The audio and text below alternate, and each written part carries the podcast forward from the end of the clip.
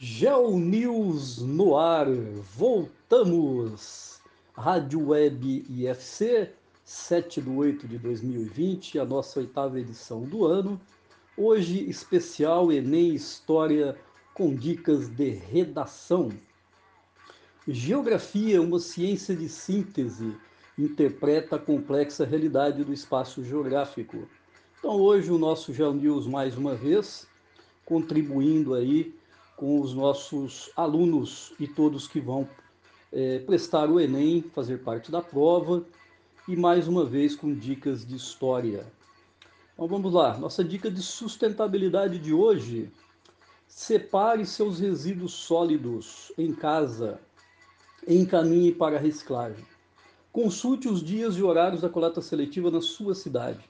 Isso é importantíssimo para a sustentabilidade geral e para a preservação do meio ambiente e do futuro do nosso planeta. Em Brusque, logo teremos o aplicativo Recicla BQ para estimular a participação da população no processo de separação e reciclagem dos resíduos sólidos. Então, em breve nós teremos o aplicativo Recicla BQ, que foi criado por alunos, foi desenvolvido por alunos do curso médio integrado de informática do Instituto Federal Catarinense do campus Brusque. Nós não podemos divulgar ainda porque o aplicativo está em processo de patenteamento. Mas é de suma importância essa separação dos resíduos sólidos domiciliares e o encaminhamento para reciclagem. Para isso, consulte os dias e horários da coleta seletiva na sua cidade. É, grande parte do país tem a coleta seletiva nos seus respectivos municípios. E aqui em Brusque nós teremos uma novidade a mais, o Recicla BQ em breve. Adote uma ideia sustentável, ainda dá tempo de salvar o planeta. Então hoje nós vamos falar aí um pouquinho sobre o Enem mais uma vez. No nosso último programa também apresentamos dicas do Enem de língua portuguesa de redação. Tivemos uma audiência altíssima, 1.679 ouvintes. Nós queremos agradecer a todos, especialmente com muito carinho, lá no Oeste Paulista e em várias partes do Brasil. Nós tivemos audiência, inclusive fora do Brasil, em quatro países. Então fica aqui o nosso agradecimento de toda a equipe da Rádio Web IFC e mais uma vez a contribuição da rádio nesse processo de desenvolvimento regional e para ajudar os alunos na prova do Enem. Então hoje eu apresentarei oito grandes pandemias da história que podem cair no Enem e nos vestibulares. Então eu estarei apresentando essas oito grandes pandemias, logo em seguida o nosso professor de história irá também comentar e aprofundar sobre o tema dessas pandemias. Em seguida, o nosso outro professor de História dará dicas de como estudar para a prova de História do Enem. E por último, o nosso professor de português, mais uma vez, fica aqui o nosso agradecimento especial, também irá comentar e dar as dicas de redação do Enem. Geo News no ar, então vamos lá. Oito grandes pandemias da história que podem cair no Enem e nos vestibulares. Não é a primeira vez que a humanidade encara algo assim. Então, nós já tivemos várias epidemias ao longo da história. Essa matéria foi retirada do UOL, de 15 de abril de 2020. Então, vamos lá. Embora estejamos passando aí um período de muito pânico, de insegurança, uh, vamos dizer assim, de um novo normal para milhões de pessoas e que o vírus assusta porque ele é altamente ele contamina muitas pessoas, o índice de contaminação é muito alto e o índice de mortalidade também é muito alto em vários países. É, infelizmente não é a primeira vez que a humanidade encara uma pandemia. Em outros momentos, vírus e bactérias já abalaram todos os continentes e mudaram hábitos da sociedade. Então vamos lá, vamos ver quais são os principais. Uh, fica a dica também, um aluno meu me pediu, a música de fundo é do Rolling Stones. Falando história, então, o histórico, a histórica banda de rock and roll. Os Rolling Stones. Então, vamos lá, primeiro, a primeira grande pandemia, a gripe espanhola. Causada por uma variação do vírus influenza, a gripe atingiu a população em 1918 e permaneceu até 1920. Então vamos dizer aí por três anos. E aí existe uma polêmica porque gripe espanhola. Uh, vamos, vamos entender, não foi porque a Espanha foi o país onde o vírus surgiu ou que foi o mais atingido, mas sim por ser um país neutro na Primeira Grande Guerra Mundial, a imprensa falava abertamente dos impactos da pandemia da gripe e aí ficou conhecida como gripe espanhola. Estima-se que 50 milhões de pessoas tenham morrido nesses quatro anos, de 1918 até 1920, três anos. Enquanto um quarto da população mundial foi infectada, cerca de 500 milhões de pessoas. É muita, muita gente, então aí foi um impacto muito grande na época. No Brasil, mais de 30 mil pessoas morreram. E aí o professor de História irá comentar um pouquinho mais, que inclusive um presidente da República também faleceu por causa da gripe espanhola. Comparando com a Covid-19, que nós estamos vivenciando esse pânico generalizado e mundializado, vamos dizer assim, globalizado, uh, no Brasil, nós temos aproximadamente hoje estou usando os dados do dia 5 de 8 de 2020, que é da quarta-feira, uh, nós temos aproximadamente 2 milhões e 800 mil casos e 96 mil mortes. E no mundo nós já temos 18 milhões e meio de infectados e 701, é, 701 mil mortes. Então nós temos aí números também, é, vamos dizer assim, altos e o impacto tem sido muito grande para vocês terem uma ideia, paralisou a economia mundial. A zona do euro, se eu não me engano, teve uma retração econômica de 13,5%. No Brasil não se calculou ainda, mas podemos chegar a índices negativos de 10% na economia brasileira. Certo? Então, se nós temos lá, com a gripe espanhola, na década de 1920, nós tivemos 30 mil mortes, hoje nós já temos 96 mil mortes. Então o impacto tem sido muito maior.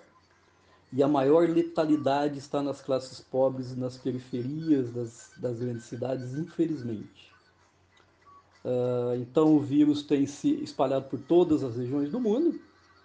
Teve início lá na Ásia, mais precisamente na cidade de Wuhan, na China, apesar que existem estudos que dizem que o vírus já circulava há vários anos então, nós precisamos de mais pesquisas para saber qual é a origem correta do vírus e isso conta bastante, porque aí o combate ele é mais específico, ele é mais, vamos dizer assim, mais eficaz. No Brasil, se vocês se lembram, a pandemia começou pelas capitais e pelas metrópoles. E no momento atual nós temos o maior número de casos e mortes no interior a interiorização da doença, ela segue os fluxos rodoviários de deslocamentos de pessoas, deslocamentos populacionais. O que, que preocupa essa interiorização? Preocupa devido à precariedade da rede pública de saúde nesses locais. Muitos deles, a maioria, não tem ah, as chamadas UTIs para lidar com o problema. Então, é essa que é a grande complicação. Então, essa foi a gripe espanhola e a comparação com a pandemia da Covid-19 do coronavírus atualmente. Peste bubônica, peste negra, uh, entre 1343 e 1353, então, durante a Idade Média, estima-se que um terço da população europeia tenha morrido por conta da peste bubônica. 30% da população europeia, muita coisa. A doença ela foi disseminada pelo contato com pulgas e roedores infectados por quê? Quais eram os agravantes para a disseminação da doença? As questões de higiene e saneamento da região na época. Então aí foi uma, uma vamos dizer assim, uma pandemia, mas restrita à Europa e as condições sanitárias da época, principalmente o saneamento básico, que era bastante precário bastante caótico na época.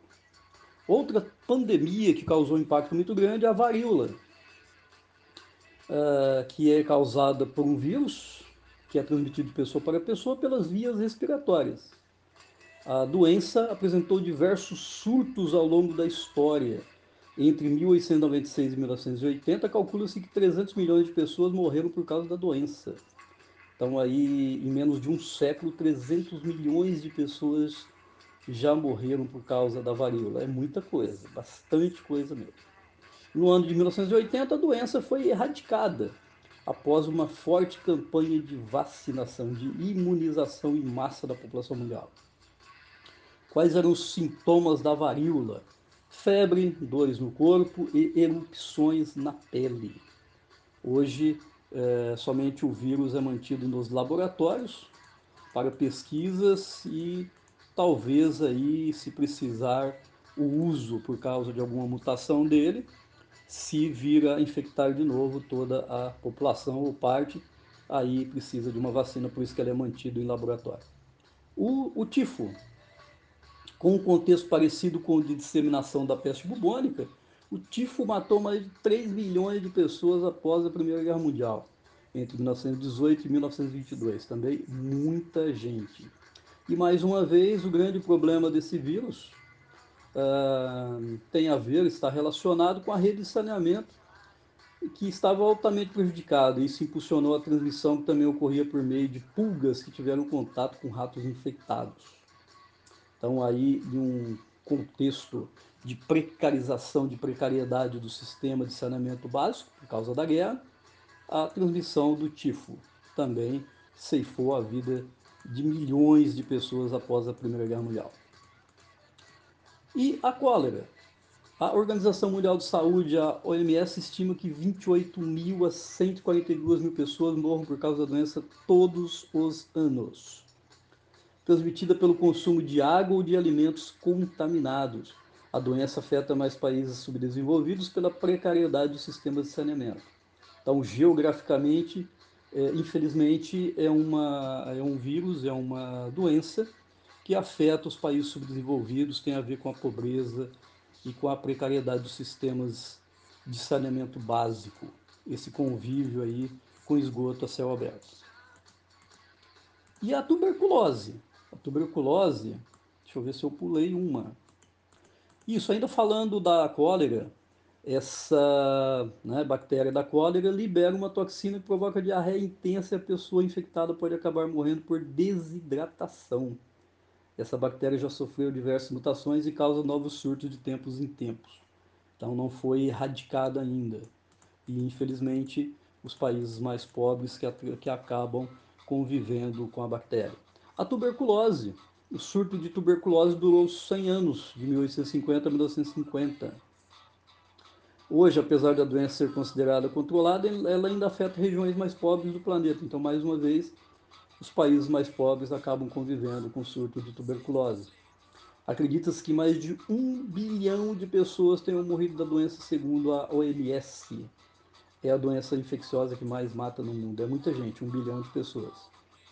E ela é causada por uma bactéria, o bacilo de Koch. A tuberculose só passou a ser tratada após a descoberta da penicilina por Alexander Fleming em 1928.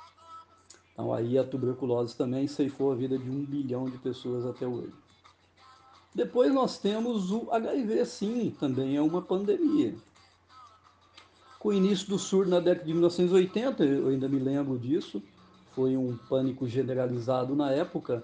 A AIDS, que é uma sigla em inglês para Síndrome da Imunodeficiência Adquirida, é uma doença causada pelos vírus, pelo vírus HIV.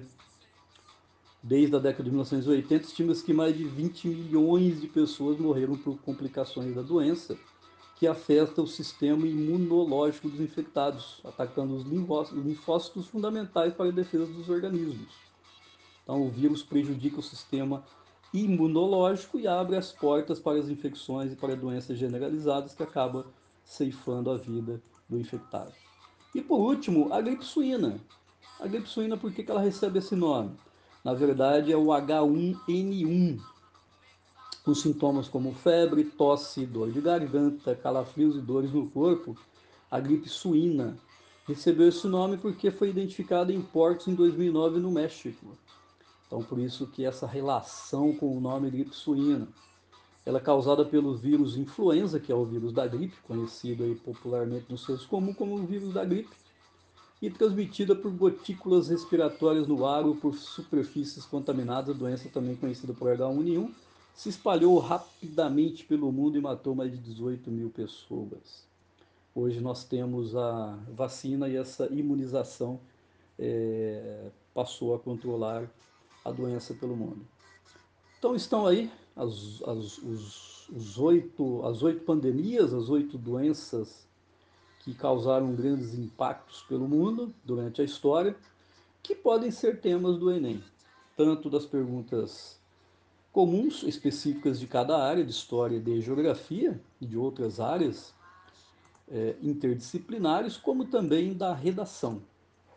Agora nós temos a participação, vamos saber um pouco mais sobre a história das pandemias para subsidiar as questões ou a redação do Enem. Então eu passo a entrevistar agora, passo a palavra para o professor doutor Paulo Roberto de Souza, que tem mestrado e doutorado em História Social. Ele é professor de História do IFC Campus Brusque. Vamos ouvi-lo. Olá, pessoal. Bom dia para todos, alunos, professores, ouvintes. Hoje nós vamos falar sobre um tema que é bastante atualizado, está bastante atual, que é a questão da pandemia. Nós estamos aí vivendo um período nunca vivido assim uh, por essa pelo menos por essa geração porque a nossa a última pandemia que nós tivemos notícia foi H1N1 e, de, e antes dela foi a gripe espanhola. Entretanto, essa aqui tem algumas diferenças em relação às demais, que é a forma de contágio, que é muito acelerado. Bom, em primeiro lugar, nós vamos fazer o seguinte: é, vamos tentar entender primeiro o verdadeiro significado do termo pandemia. Há uma certa diferenciação entre pandemia epidemia e endemia. Vamos fazer uma distinção entre os três conceitos. O que seria uma endemia? Doença endêmica é uma doença que é própria de determinada região, por exemplo, como por exemplo a febre amarela.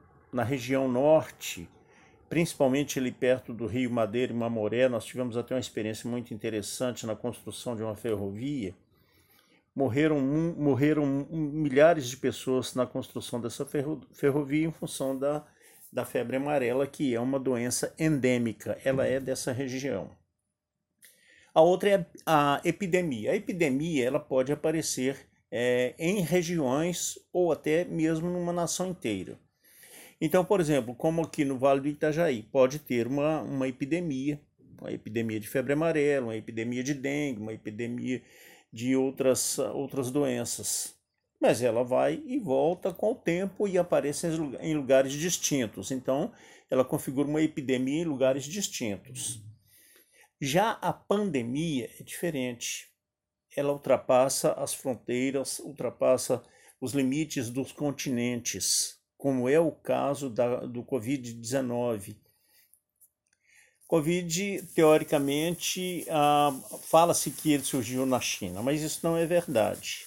A China foi o primeiro país a detectar a presença do vírus, identificá-lo, mas como vocês podem ver, o próprio jornal local, da, o Diário de Santa Catarina, noticiou que a Universidade de Santa Catarina já havia notado a presença do, do Covid desde novembro do ano passado no esgoto no esgoto. Então, a, nós tomamos conhecimento da, da doença foi em fevereiro.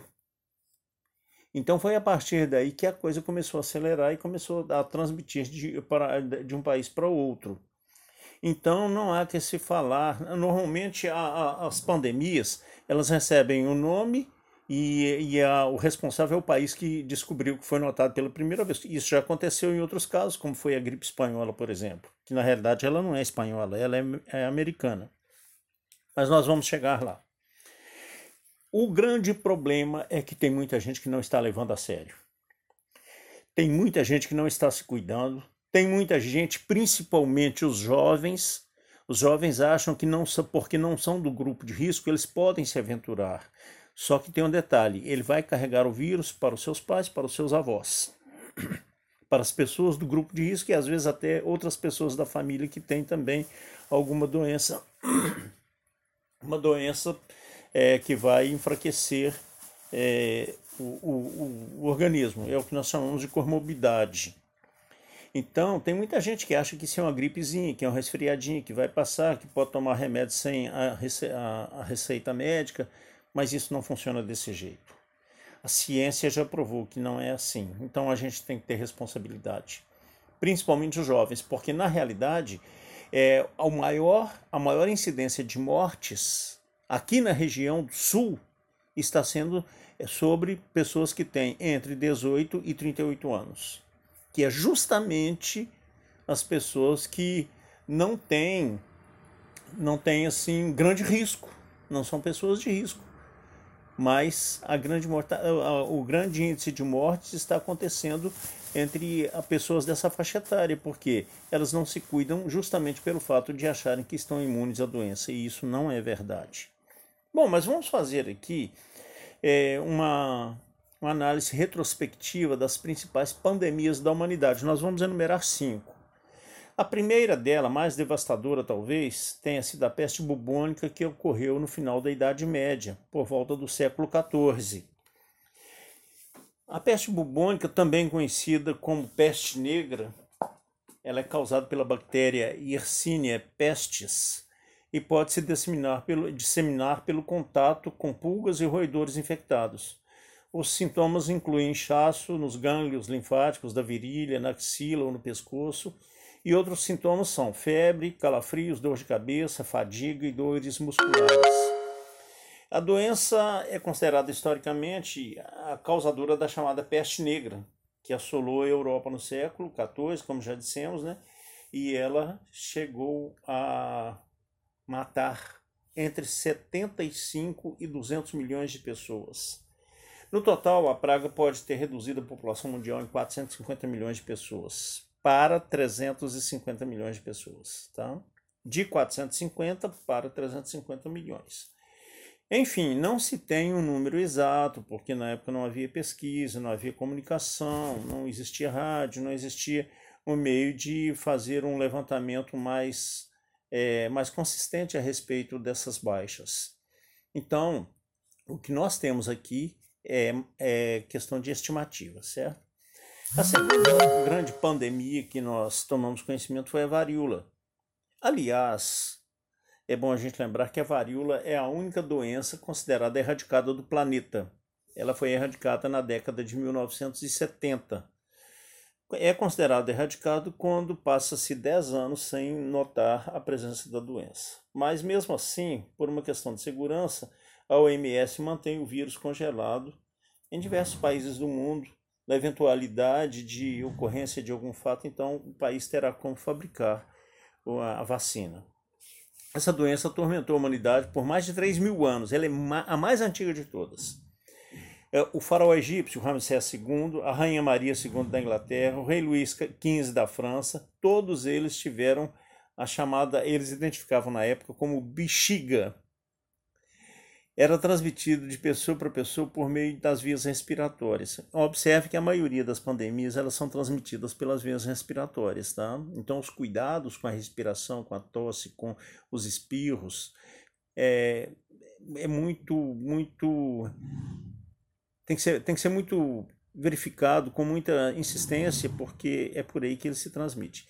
Os sintomas eram febre, seguida de erupções na garganta, na boca e no rosto a varíola foi, aliás, é, ela foi erradicada, na realidade, considerada erradicada em 1980. O processo de erradicação ocorreu na década de 1970, mas a erradicação ela foi oficializada em mil, é, 1980 após uma campanha de vacinação em massa. A terceira pandemia é a cólera. A primeira epidemia global, em 1817, matou centenas de milhares de pessoas.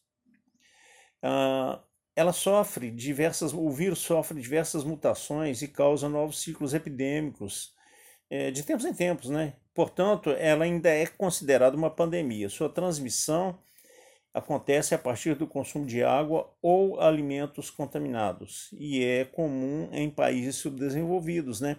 Como é países que não têm uma rede, um tratamento de esgoto, é, uma, um sistema de tratamento de água, coleta de esgoto. Isso é muito interessante porque tem muitas cidades que usam muito o sistema de fossas. A fossa, além de contaminar o lençol freático, também ela pode, pode ser um fator disseminador de, do, da cólera.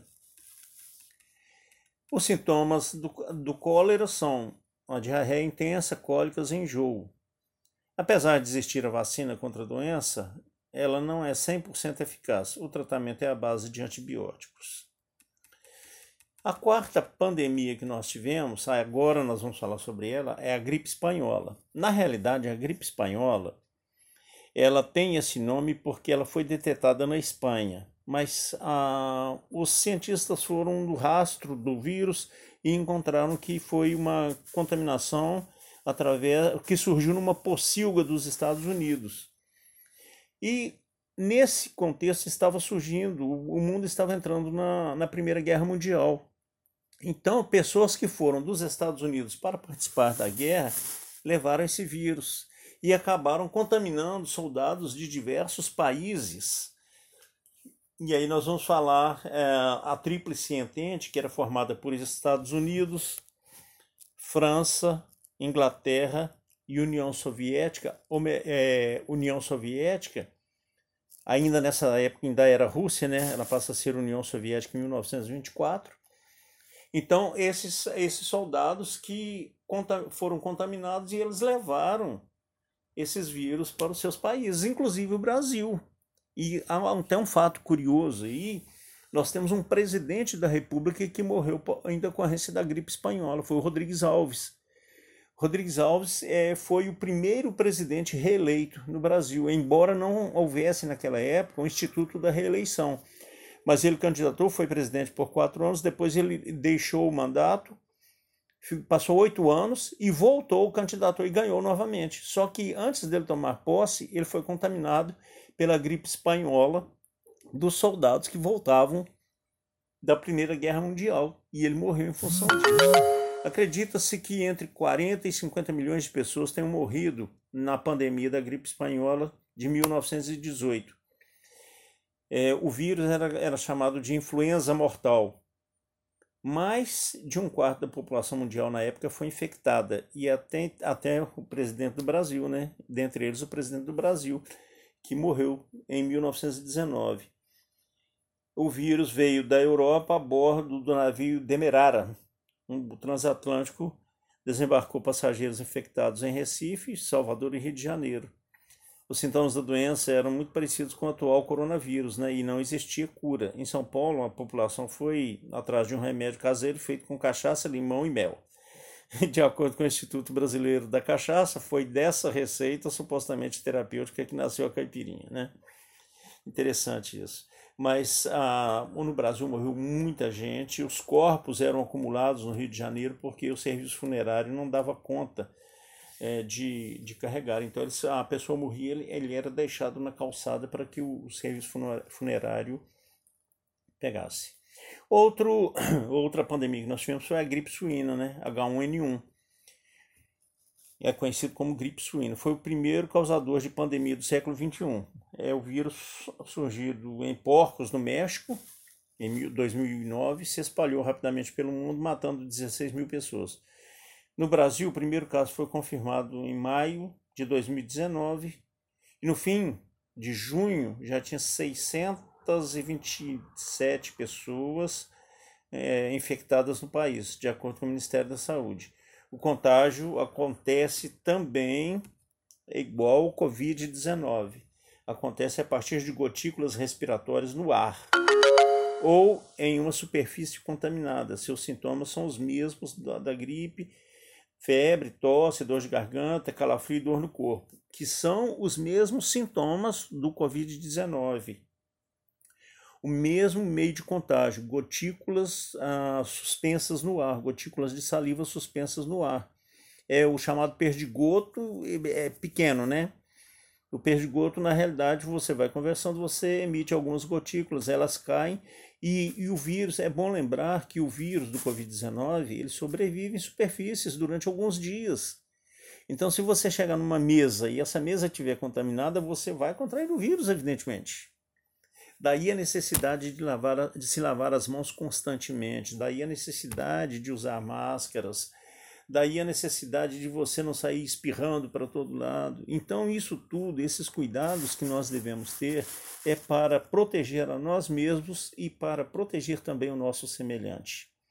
Então, fique em casa na medida do possível, mantenha o isolamento na medida do possível. Isso vale principalmente para os jovens que acham que não são do grupo de risco e podem sair por aí fazendo festas, aglomerações. Não, não pode, não pode.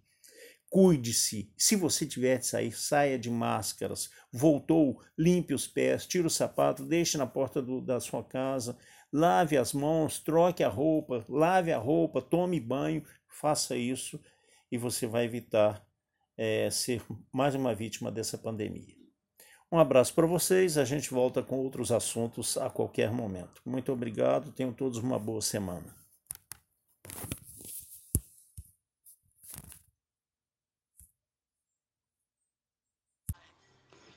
Entrevisto agora o professor Fernando de Brito Falsi, que é professor de História do UFC Campus Brusque também.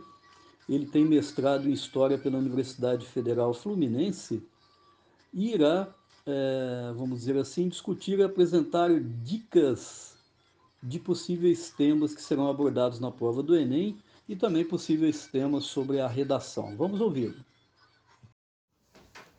Olá a todos da Rádio FC. É... Aqui é o professor Fernando de História. Espero que todo mundo esteja, todos os ouvintes estejam bem.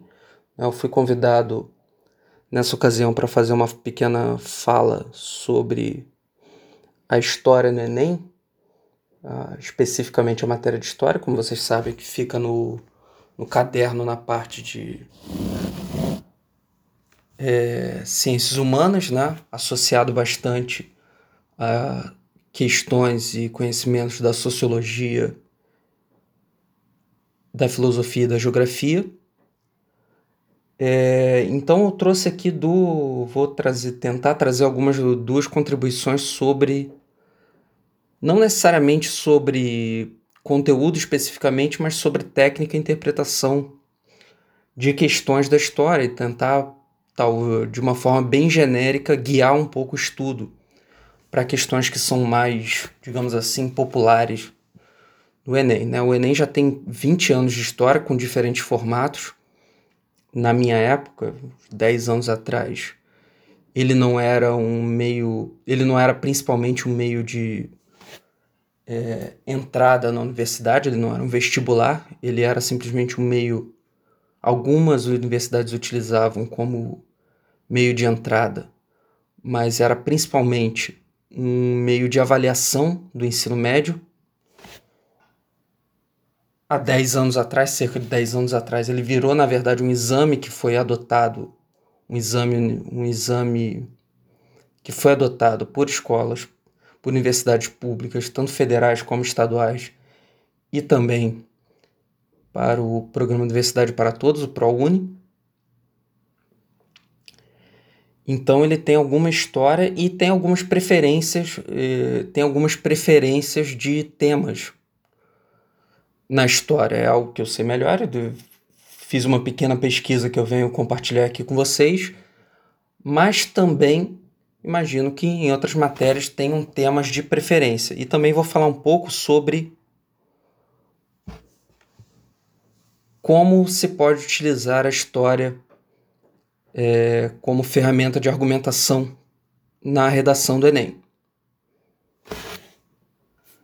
Nas questões de história especificamente, e sempre lembrando, é, como o caderno atualmente, a forma de organização do Enem não é por disciplinas na forma como a gente conhece tradicionalmente, mas sim por áreas do saber. Por exemplo, tem as ciências da humanidade, tem as ciências da natureza e tem as linguagens. É... Muitas das questões vão estar entranhadas com conhecimentos que são derivados da filosofia, da geografia e da sociologia. Só que dá para a gente notar que algumas questões são majoritariamente de matérias, de conteúdos da história. Isso é bem importante notar. É, mas é aquela coisa: a interdisciplinaridade e a capacidade de associar conhecimentos de uma disciplina com a outra são sempre importantes. Não só na parte objetiva da prova, mas também na parte na parte da redação.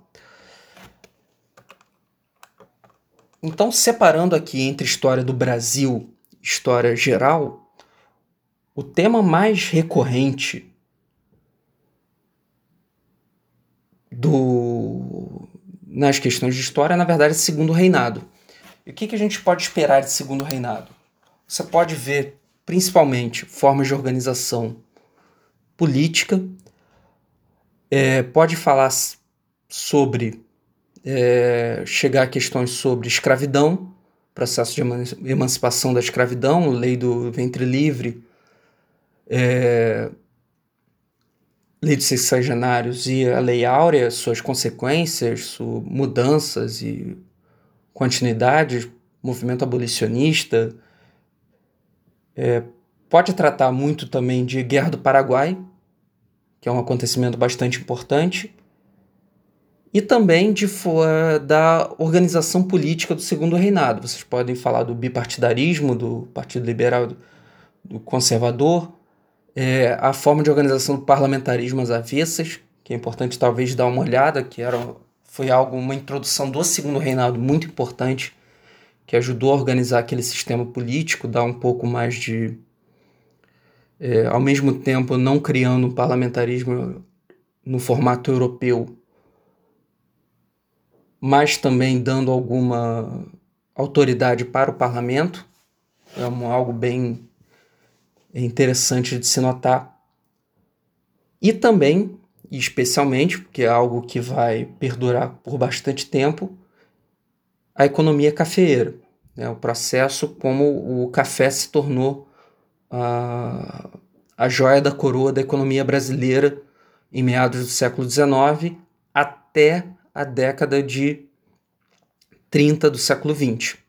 Então são coisas bem importantes que vocês podem observar no, em História do Brasil. É,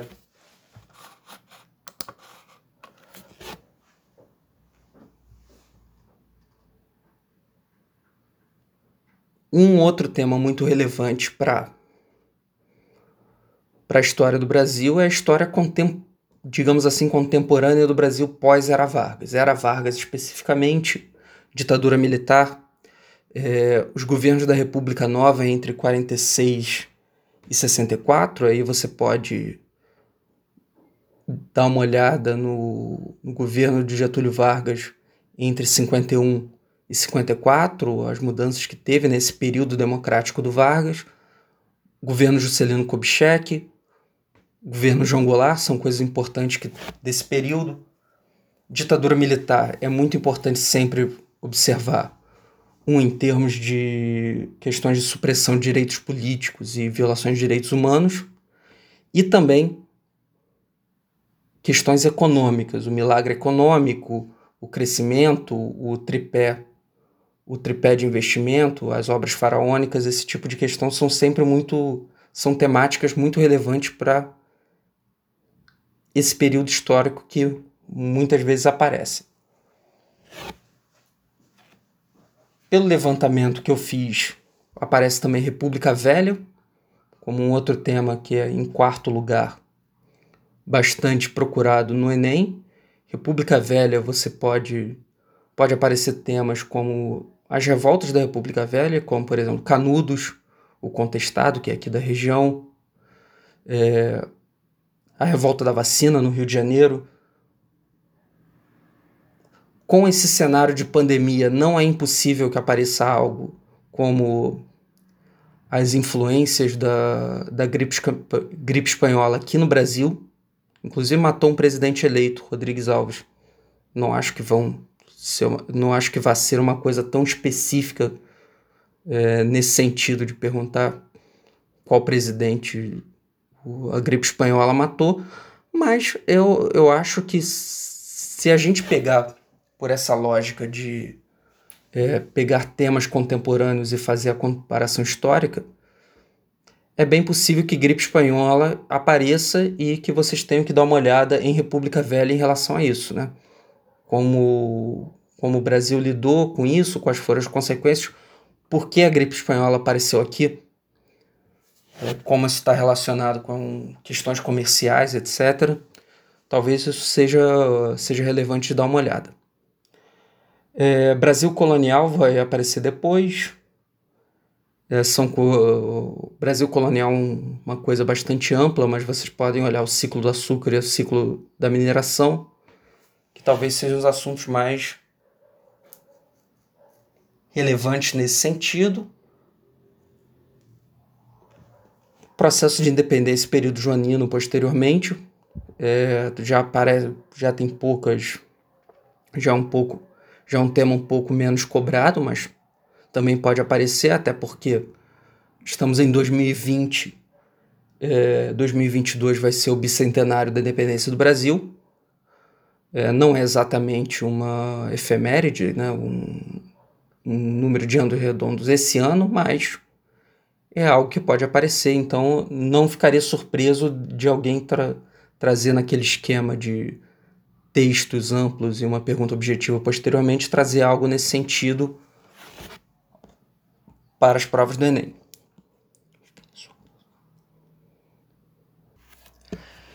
Em história geral, e lembrando que história do Brasil em termos cai mais do que história geral, mas história geral obviamente também é importante, a gente vai ver muitos assuntos ligados ao século XX, principalmente período entre guerras, entre a Primeira Guerra Mundial e a Segunda Guerra Mundial, e após a Segunda Guerra Mundial. O que, que pode cair ali nesse sentido?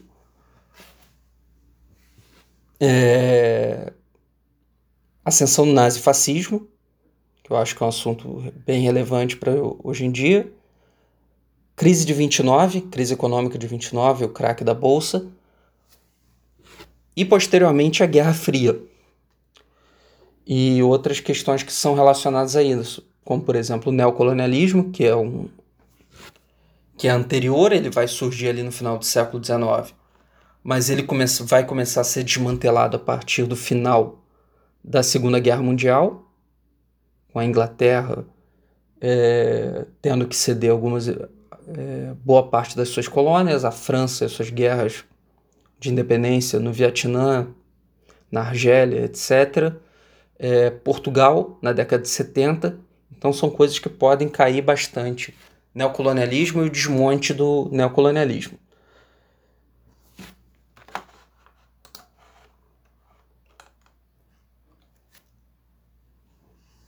Idade Média pode cair, e em termos de, vamos lá, comparação histórica, mais ou menos como eu falei anteriormente em, na República Velha, é, podem cair algumas questões em relação à peste negra, suas consequências, a sua relação, por exemplo, com o Renascimento, é, os grupos que foram mais penalizados com a peste negra, como a peste negra circulou, esse tipo de coisa.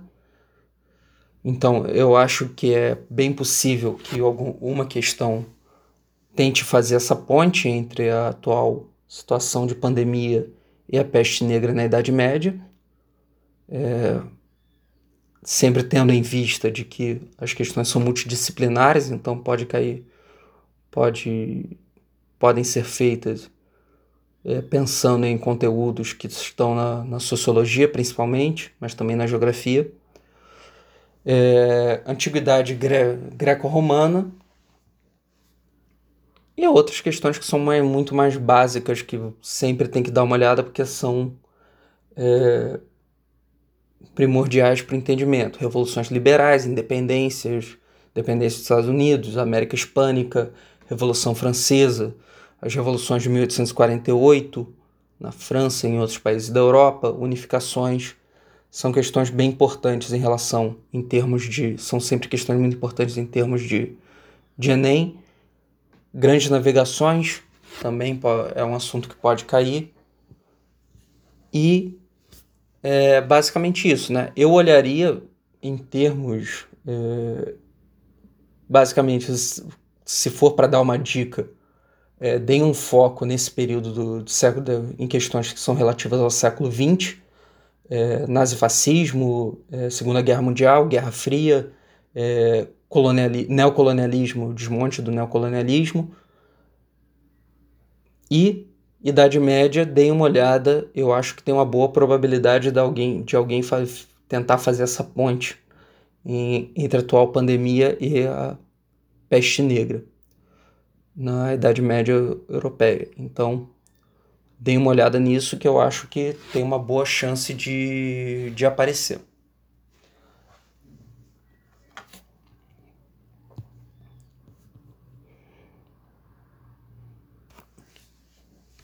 Agora, especificamente em relação ao, à redação.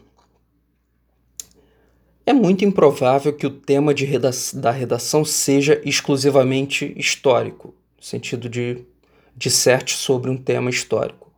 O que é muito mais provável é que você tenha um tema da atualidade, dado que é assim que o Enem vem trabalhando consistentemente nos últimos 20 anos, trazendo, por exemplo, reportagens dizendo que o, o aluno vestibulando tem que dissertar sobre elas e parte da construção dessa argumentação, dessa dissertação, pode ser baseada em argumentos históricos. Então, eu vou dar um exemplo. Pode acontecer, pode não acontecer. É, eu não acho certo que vai ser tratado de pandemia no, na, no tema da redação do Enem. Pode ser, pode ser um tema muito mais genérico, como, por exemplo, a saúde no Brasil, a saúde pública no Brasil. É um tema que eu não vi aqui aparecendo nos últimos 20 anos, então pode ser relevante dar uma olhada nisso, é, como foi construído o sistema público de saúde a partir do começo da, da política social no Brasil. Na era Vargas, a construção do SUS na redemocratização após a Constituição de 88, são temas que talvez valham a pena vocês darem uma olhada. É, mas, por exemplo, se você for tratar de pandemia especificamente, é possível você trazer como argumento, não como temática central da redação é, comparações históricas com a gripe espanhola de, do, do começo do século XX e a peste negra. É aquilo que eu falei. Acho quase impossível do tema da redação do Enem ser 100% sobre história. Mas a história vai entrar com vocês como conhecimento que você pode utilizar como argumentação. Então, a pandemia, vamos utilizar o caso hipotético da pandemia atual, ser tratada como tema geral. E você vai dissertar sobre ela e você pode usar argumentos e fatos históricos para complementar o seu ponto de vista. Então, por exemplo, você pode fazer a comparação de como. É, isso é um exemplo. É, na Baixa Idade Média, a peste negra conseguiu circular muito mais rápido pela Europa por causa da reabertura de é, rotas marítimas pelo Mediterrâneo e rotas terrestres de comércio pela Europa. Isso permitiu a peste negra circular.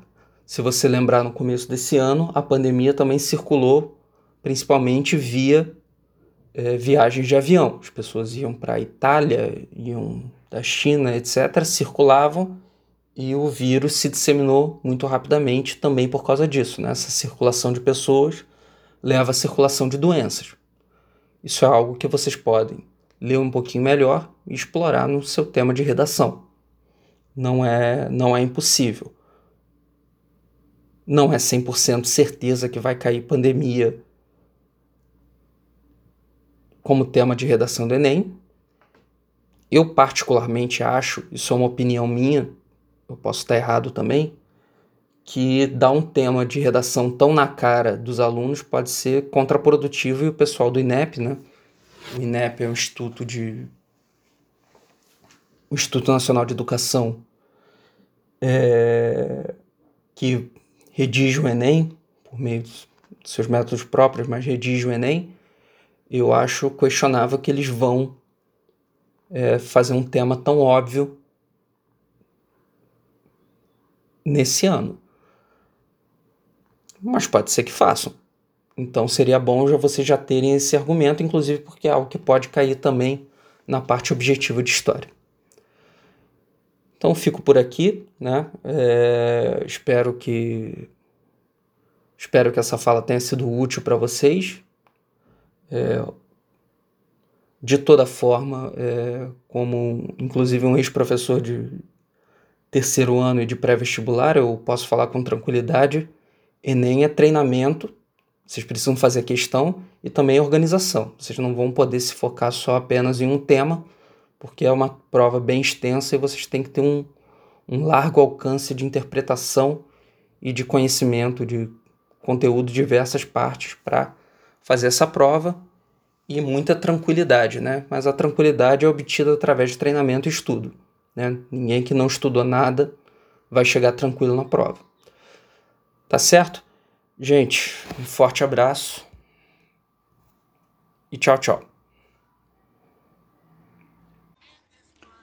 Agora vamos ouvir o professor Rodrigo Scheffer.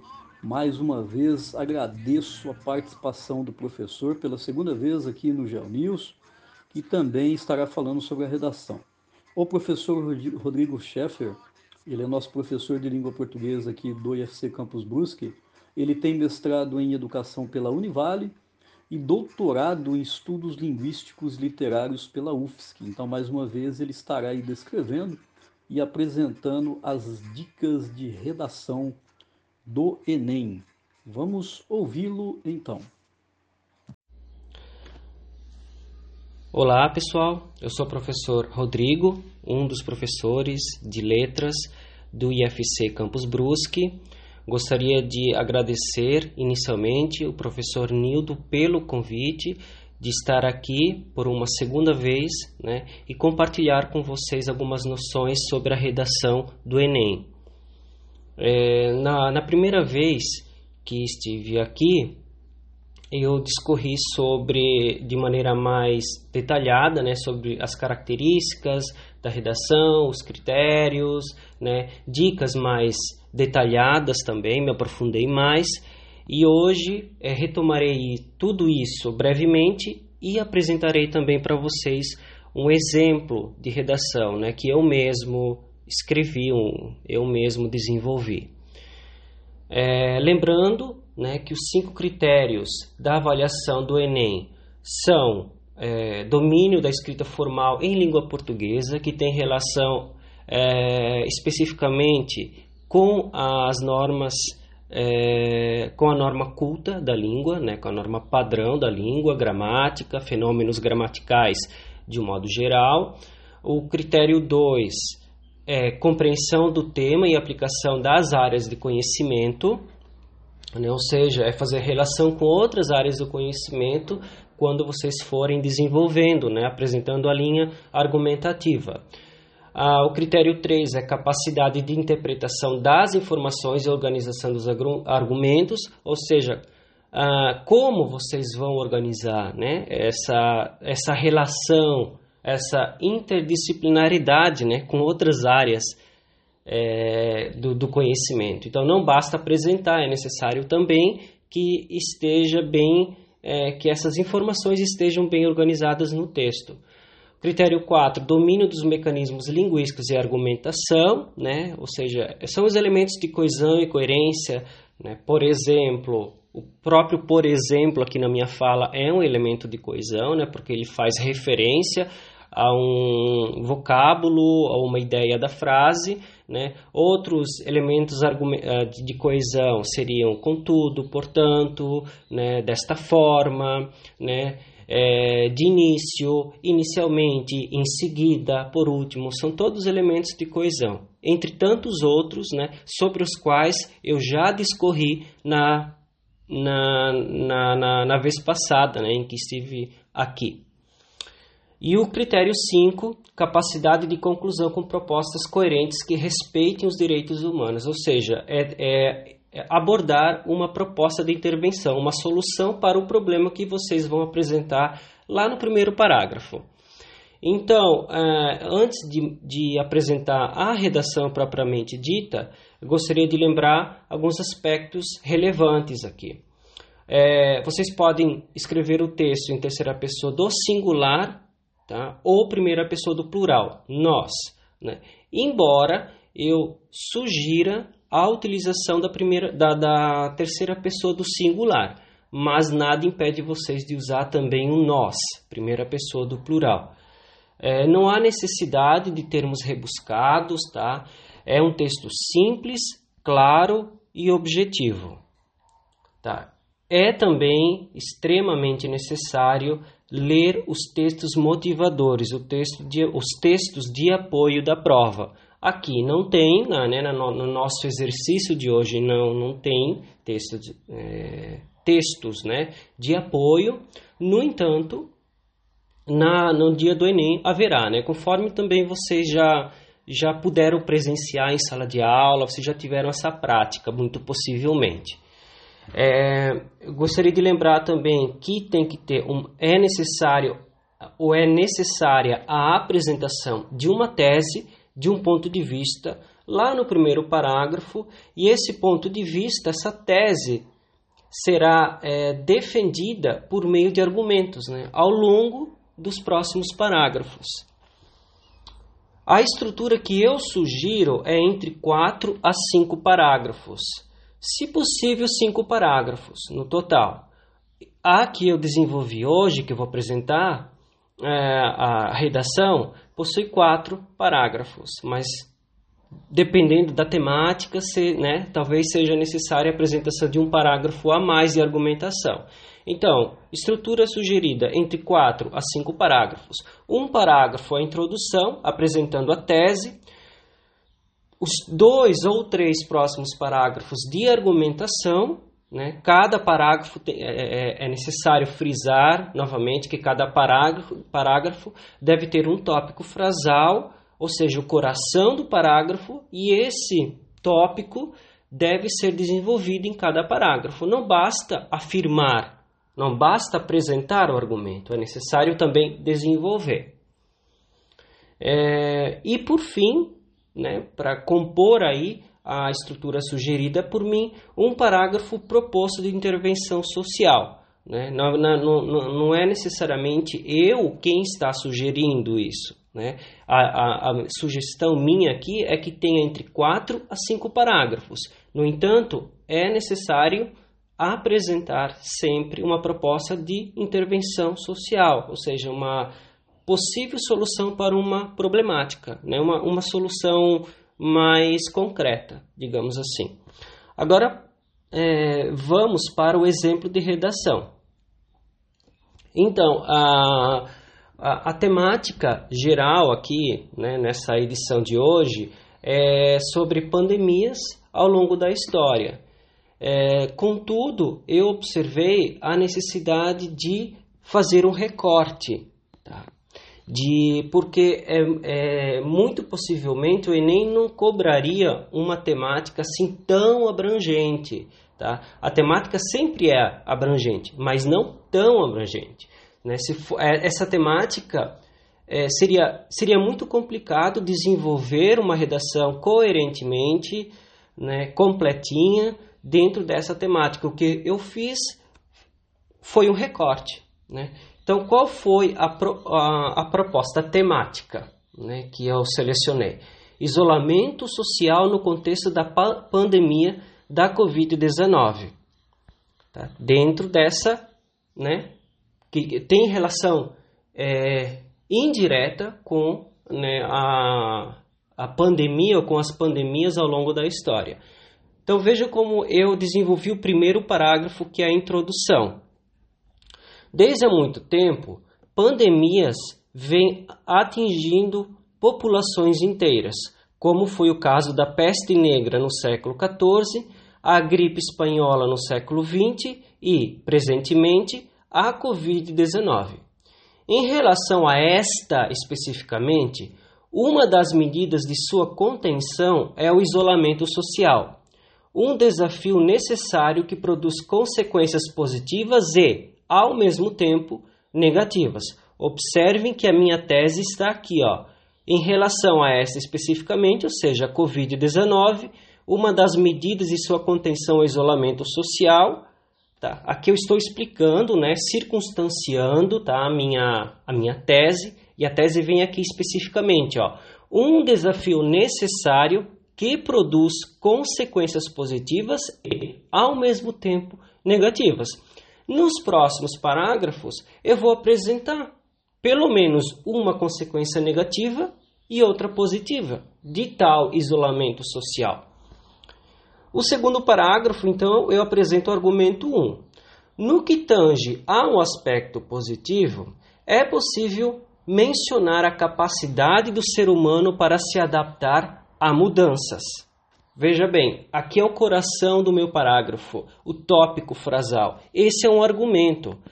Agora, eu preciso desenvolver por meio de explicações, de exemplos, citações, né? Para quê? Para eu não ficar somente na apresentação do argumento em si. Né? Precisa ser sustentado por meio de citações ou exemplos.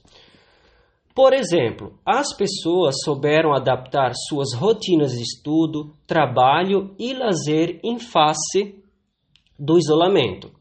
Isso vai ao encontro de Rousseau, quem discorre sobre a influência do meio.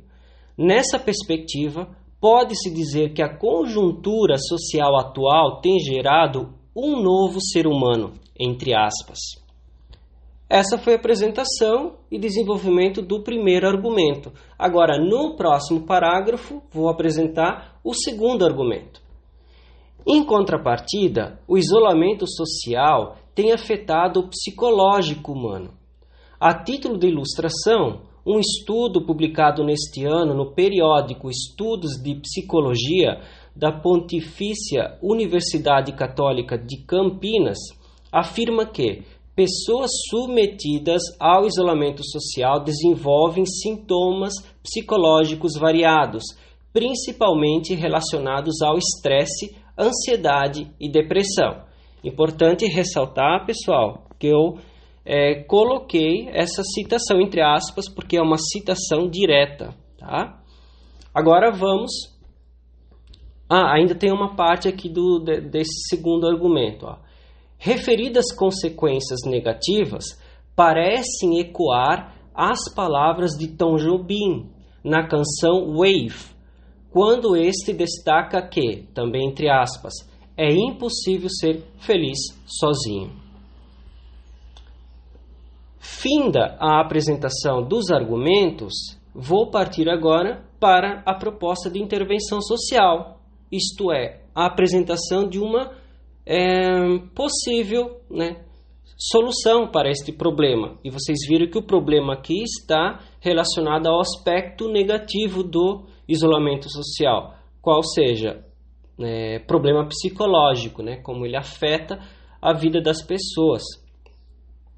Diante do exposto, para amenizar os impactos psicológicos provocados pelo é, isolamento social, é preciso que os conselhos de psicologia considerem ampliação da oferta de modelos de atendimento remoto, no intuito, no intuito de abranger um número cada vez maior de pessoas. Além disso, existe a necessidade de instâncias negativas e da saúde promoverem gratuitamente palestras, cursos e conferências acerca dos efeitos negativos causados pelo isolamento.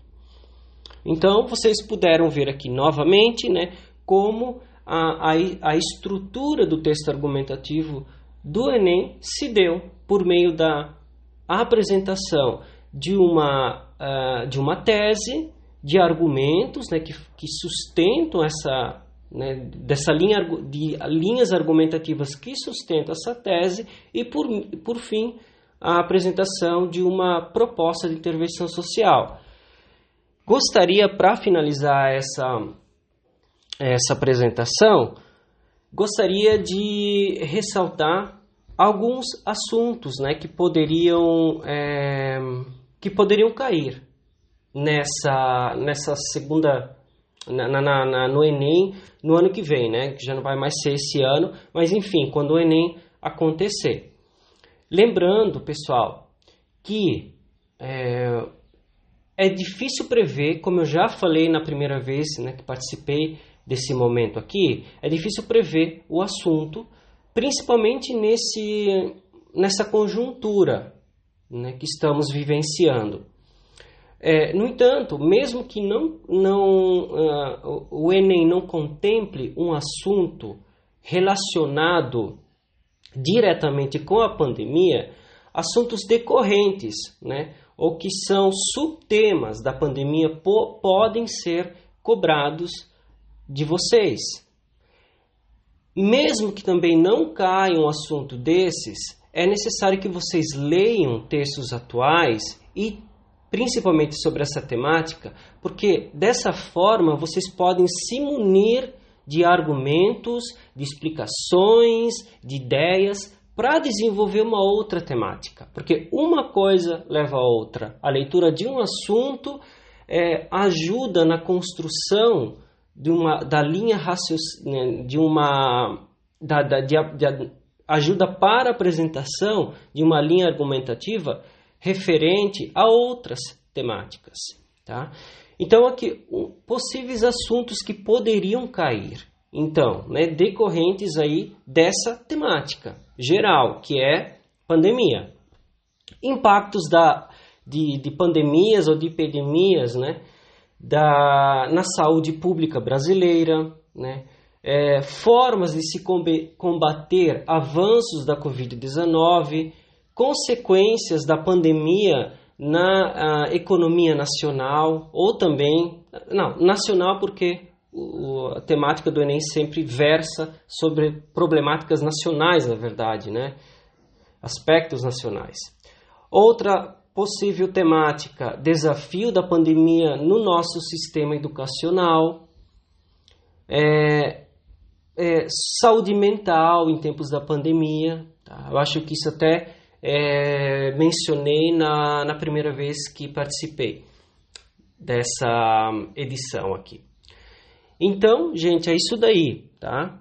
É, obrigado, né, por é, me ouvir, obrigado novamente por, por, né, agradeço novamente aí aos organizadores dessa apresentação né, pela oportunidade de compartilhar um pouco aquilo que conhecemos, né, que tem relação com a língua portuguesa. É isso aí, um abraço a todos e até mais.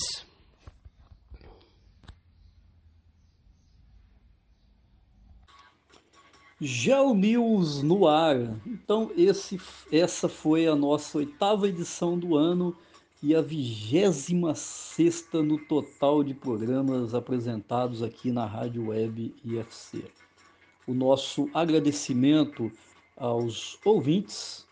Nós esperamos dessa forma ter contribuído com os nossos alunos e com todos que vão prestar a prova do Enem. E com essas dicas sobre história, a história das pandemias, e mais uma vez os nossos professores de história e de português participando ativamente e dando as dicas para os nossos ouvintes. Já quero adiantar que o nosso próximo GeoNews é, logo em breve, talvez na próxima semana. Vocês podem acompanhar nas nossas redes sociais, nós temos um blog. É, o próximo News será sobre Enem mais uma vez.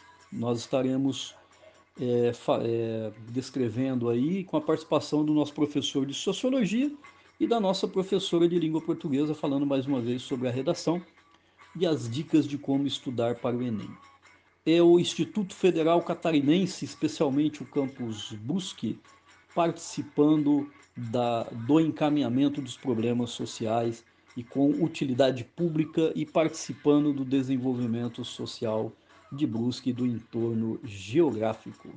Muito obrigado pela audiência, um grande abraço a todos. Até o próximo programa GeoNews.